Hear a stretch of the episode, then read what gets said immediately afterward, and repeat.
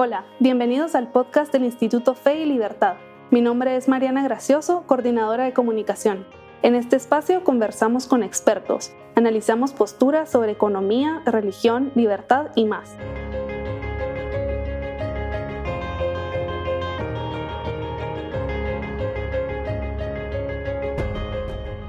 Hello, today we are very excited to have um, talk with uh, Samuel Gregg about his new book, The Next American Economy Nation, State, and Markets in an Uncertain World. And um, you all know Sam because we've had him on the podcast and in Guatemala many times. But Samuel Gregg is Distinguished Fellow in Political Economy and Senior Research Faculty at the American Institute for Economic Research. He has a doctorate in uh, philosophy, in moral philosophy and political economy from Oxford University. And uh, some of his 16 books include On Ordered Liberty, The Commercial Society, which has been translated into Spanish, Wilhelm Röpke's Political Economy, Becoming Europe, Reason, Faith, and the Struggle for Western Civilization, which is also translated, right, Sam? It is. Yes, and uh, The Essential Natural Law. And two of his books have been shortlisted for Conservative Book of the Year. He has published many, many, many articles, and he is a member of many organizations, including the Mont Pelerin Society and the Philadelphia Society. And so, welcome, Sam. We are very, very excited to see you. And Thanks, Carroll. It's good to be with you. To talk to you about this book, which has been an incredibly successful book, hasn't it? Well, so far, yes. I've been very gratified by the response that it's continuing to receive uh, reviews. It's, I'm still doing lots of podcasts, and this is what nine months or more after the book first appeared. So I'm very grateful for that. Yes. But I suspect it has something to do with the fact that the topic of the book is very much on people's minds in the United States right now. I wanted to ask you who did you write this book for? Well, the short answer to that is many audiences. But I suppose the, the primary audience here uh, are those people in the United States, particularly on the what you might call the political right, who are now in the process of having severe doubts about the place of free markets and capitalism more generally in the American experiment in ordered liberty. It's written for those who are tempted by things like protectionism and industrial policy. And that is a lot of Americans right now, both on the left and on the right. And it's also written for those who have not made their mind up about these types of questions, but who understand that the case for free markets and limited government today can't be exactly the same as it was articulated, say, in the 1980s, that we live in a different geopolitical and economic world. And the case for free markets and limited government has to be cognizant of that. As I often like to say, we're not living in the 1980s anymore. Ronald Reagan is not president. Um, the culture of the United States is very different. And government has actually surged back into a great deal of activism in economic life in the United States today. So much so that there are now generations of people who don't know what it was like to live under the, the stagflation of the 1970s or the turn to markets that occurred in the 1980s and early 1990s. So we live in a different world. And I think it's always important for those of us who believe in free markets and limited government we have to be we have to be cognizant that we have to remake the case for these things every generation and that involves some updating some changing and some development in the way that we think about these things um, i i really agree and i think that the industrial policy is something that um, is not only in the United States, it's an issue here in Latin mm-hmm. America as well, because we were counseled by the Economic Commission for Latin America to um, Uh, implement a lot of policies regarding in, industrialization, and we we thought industrialization was going to be the key to our development. And I, I really like the way you go um, about explaining how these policies have in the long run not been very successful in in several countries including japan and china mm-hmm. yes that's right and of course industrial policy as you said was followed quite quite almost religiously so in a mm-hmm. lot of mm-hmm. latin america uh, really from the 1950s onwards in fact um, let's call it national developmentalism, which was the way that this was described, uh, was in many respects developed and refined by Latin American economists in the 1950s, some of whom were associated with what was called dependency theory. Yes. Uh, but but generally speaking, I think it's fair to say that industrial policy is something. It's not new. It's it's in fact everywhere. But what's interesting about that is that when you look into the details of industrial policy, you see that not only does it fail at a theoretical level, and I spend some time in the book explaining the theoretical problems with industrial policy, such as the knowledge problem. It assumes perfect knowledge of the present and the future. But also, practically speaking, there are lots of very good examples. And you mentioned some of them Japan, China, Latin America, and a good number of European countries where industrial policy has been tried and has almost always failed, failed to meet its expectations, and usually ends up being captured by regulators, by industry working with regulators, and it becomes a major a major means by which cronyism and even corruption starts to permeate economic and political life. And it's a way of reintroducing the state into the economy and, and, sort of micromanaging decisions in the economy. And you mentioned how resources are, are seriously misallocated. And and then you mentioned how China sort of swerved away from from the industrial policy and went into commercial policy and and and sort of a different strategy. And they that the liberalization that was experienced in China, even though it wasn't complete or or even comprehensive, was very successful. Can you tell us a little bit more about that? Sure. So, as as we all know, in 1978, uh, the Chinese leadership, Deng Xiaoping in particular, after a visit to Singapore, decided that it was time to open up the Chinese economy to some competitive pressures and to liberalize, not totally, as you mentioned, but to liberalize parts of the domestic economy, particularly as agriculture. And much of this took place in the 1980s. So China moved away from, frankly, Maoist top down control policies towards more room for economic liberty, both domestically as well as internationally. And there's no question that this took the Chinese economy from being one of the worst in the world to being um, a significant player on the international scene. But as I point out in the book, in 2008, really as a consequence of watching the financial crisis unfold in the United States, there was a definite shift away from that approach of liberalization that China had tentatively appro- approached and embraced. And they instead started moving back towards more state control of the economy. And that has accelerated under Xi, who became party secretary, head of the military commission, and then president in 2012. And he's very much someone who believes that what use of industrial policy is a way for China to accelerate its economic development and also give the Communist Party and the Chinese state much more control over the economy. So it works both to cement economic centralization and political centralization. And those two things tend to go hand in hand.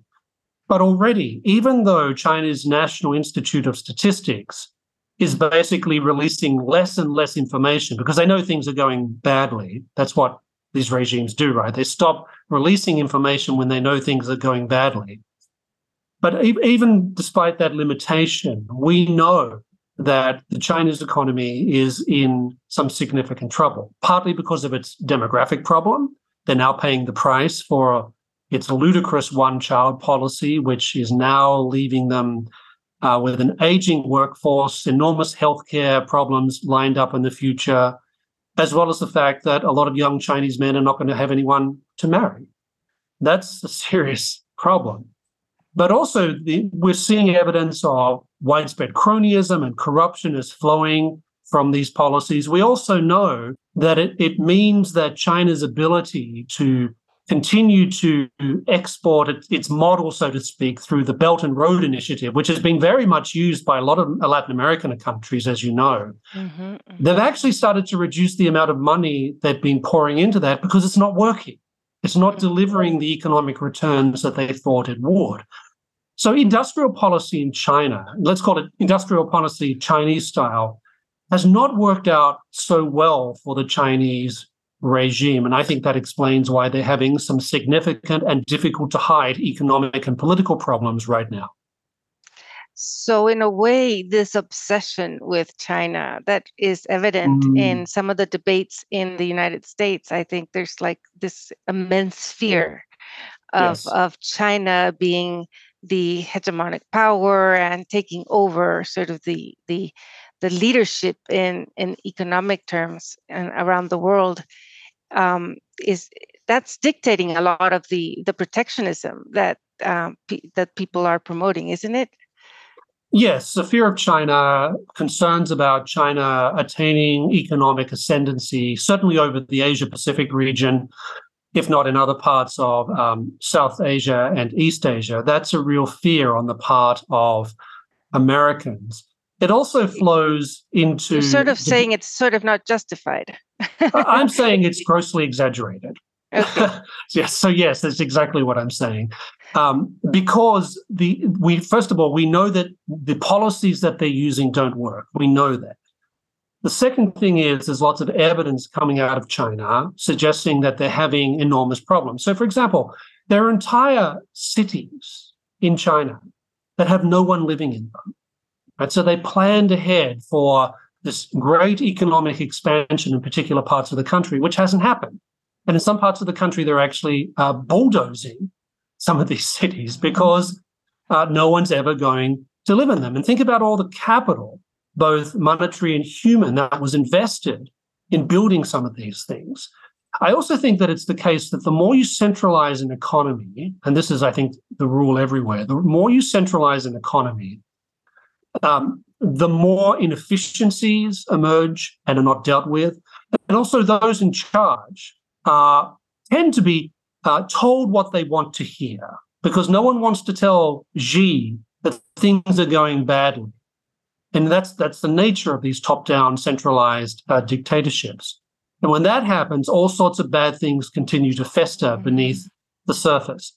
So I think that the demographic problem, which I think is going to handicap them severely going into the future, I think the industrial policy and extent re re uh, let's call it the the re-entry of the state into large parts of the Chinese economy is going to produce significant problems for them. Uh, so much so that I think that the saber rattling that China is engaging in, I think, um, is is typical of regimes that have severe domestic problems. They tend to point people's attention outside the country to try and distract them mm-hmm. from the unpleasant realities that they're living in right now. Um, you have a chapter on trade and mm-hmm. international mm-hmm. trade.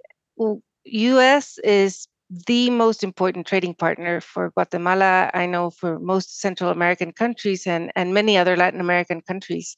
And the protectionist policies that have been implemented in the past are very harmful to our economies and to to uh, the possibility that we can sort of export our goods into the United States. Um, how how have people received your your chapter on trade?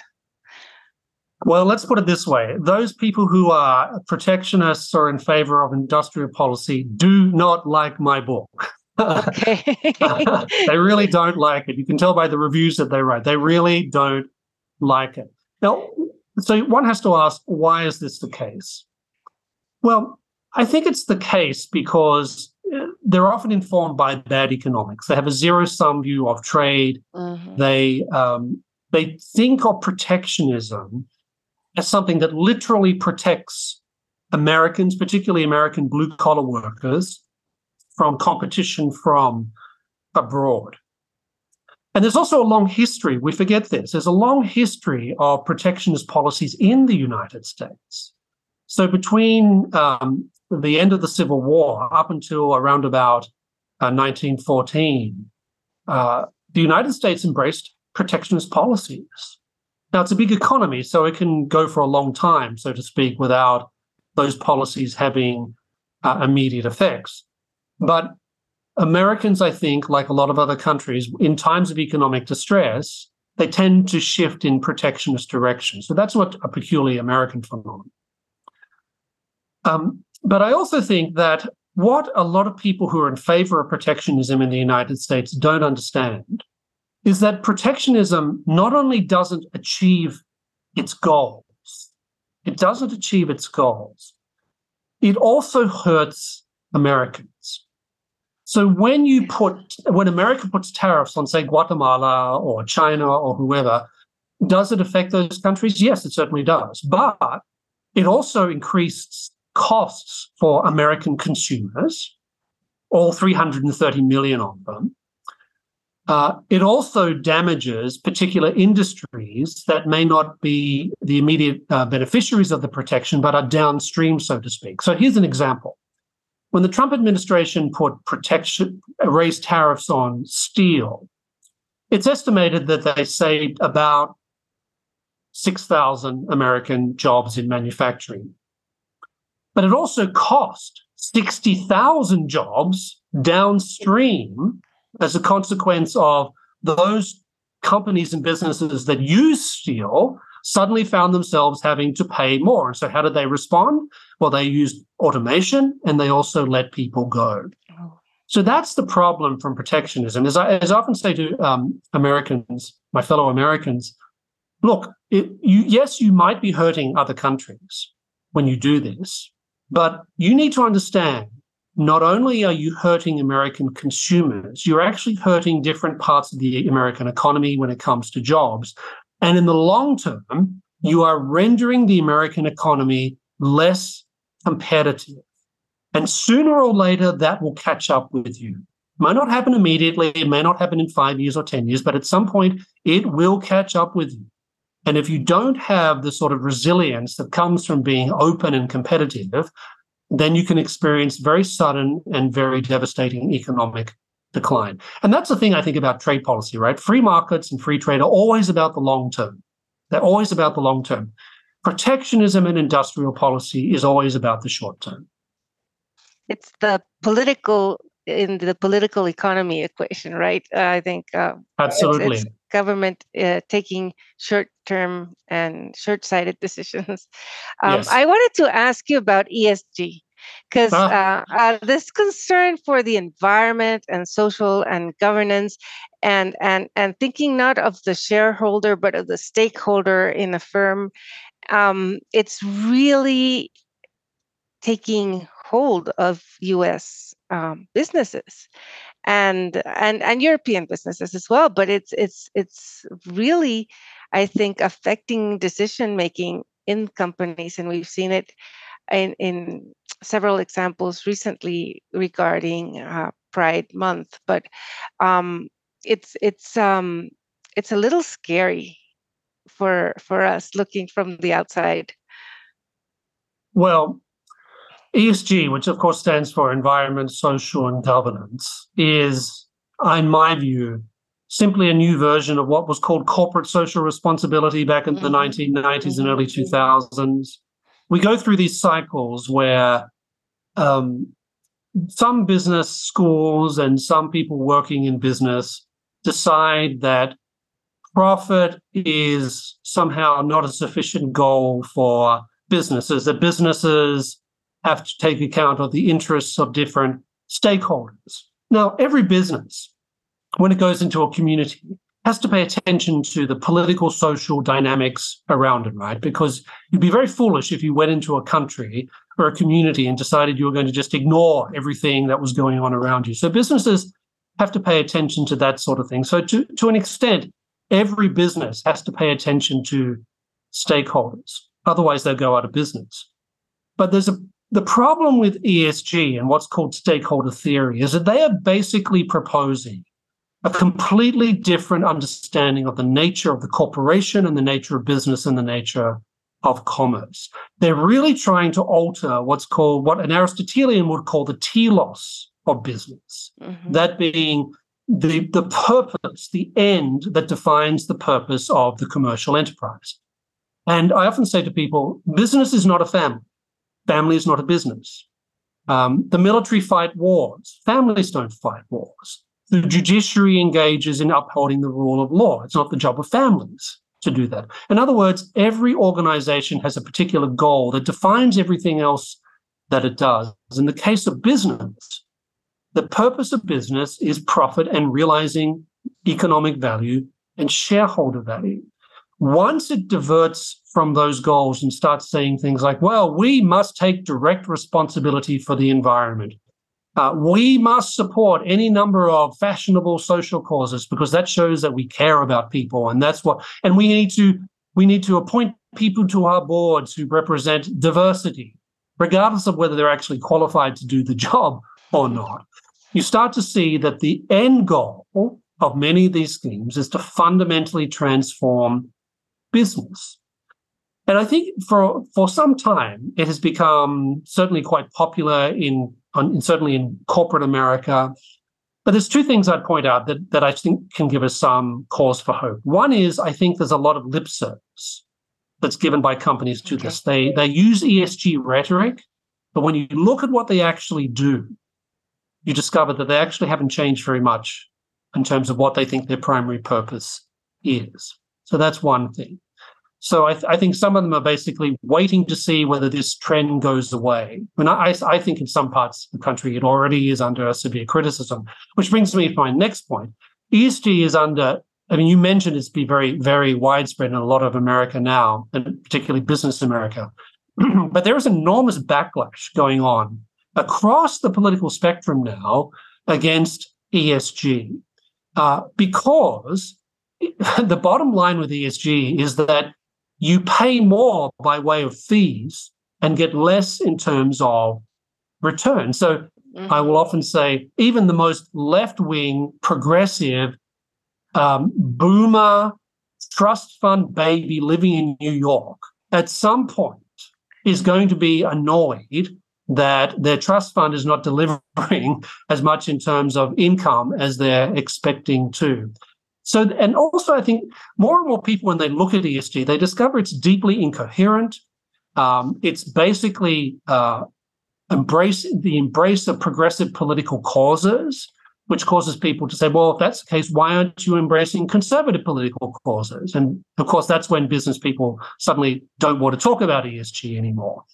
Also, the measurements that are used to judge whether ESG actually works Turns out they're full of contradictions. There's no standardized measurements across the board that have been used.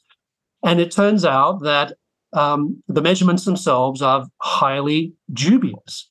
So the good news, I think, is ESG is, is very much under scrutiny right now. But the danger, I think, is in the long term, is that the government, particularly the federal government, will try and mandate this for businesses. And there's some evidence that Securities and Exchange Commission, and other semi quasi government organizations are already trying to do this. And that I think is the long term fear, because if ESG requires the force of government mandate, then we're in a different world altogether. Um, and and finally, I I found this book sort of to be a continuation of the Commercial Society, mm-hmm. uh, because there you outline and and also your your your work on on Wilhelm Röpke because you outline how the market works, what a commercial society would look like, and and in your last chapter you sort of recommend that the United States go back to um, to uh, an, um, a commercial republic. Sorry. Um, do you think that's possible? Do you think it it it can happen? Well, uh, um, whether it's possible or not, we'll see. But I also think that if you care about free markets, if you care about liberty, if you care about limited government, if you care about civil society, I don't think America has any choice mm. but to do that. Because the alternatives are to become something like a social democratic European quasi market, quasi welfare state, or to embrace crony capitalism, or to embrace the progressive vision of the United States, or to embrace this protectionist, inward, um, inward looking approach to political economy in which the state, what I call state capitalism, becomes the norm. And the only alternative to that, that I think that preserves all those things that I said, I think are, are certainly worth preserving and even growing, is this idea of America as a commercial republic. And what's more, it's what America's founders wanted the country to be. That's very clear. If you go back and read the Federalist Papers, if you read George Washington's farewell address, there's no other way to read those documents than as documents recommending that America become a commercial republic. In other words, America is going to be faithful to what it's supposed to be, then they need to embrace this idea of America as a commercial republic. And the commercial side, of course, is markets, entrepreneurship, competition, um, rigorous trade domestically, rigorous trade abroad with other countries. The republic part is the commitment to constitutionalism, the commitment to commercial virtues, classical virtues, and religious virtues. All these things, I think, add up to what I mean by this idea of a commercial republic. And it's there very much in the vision of the founders for the United States of America.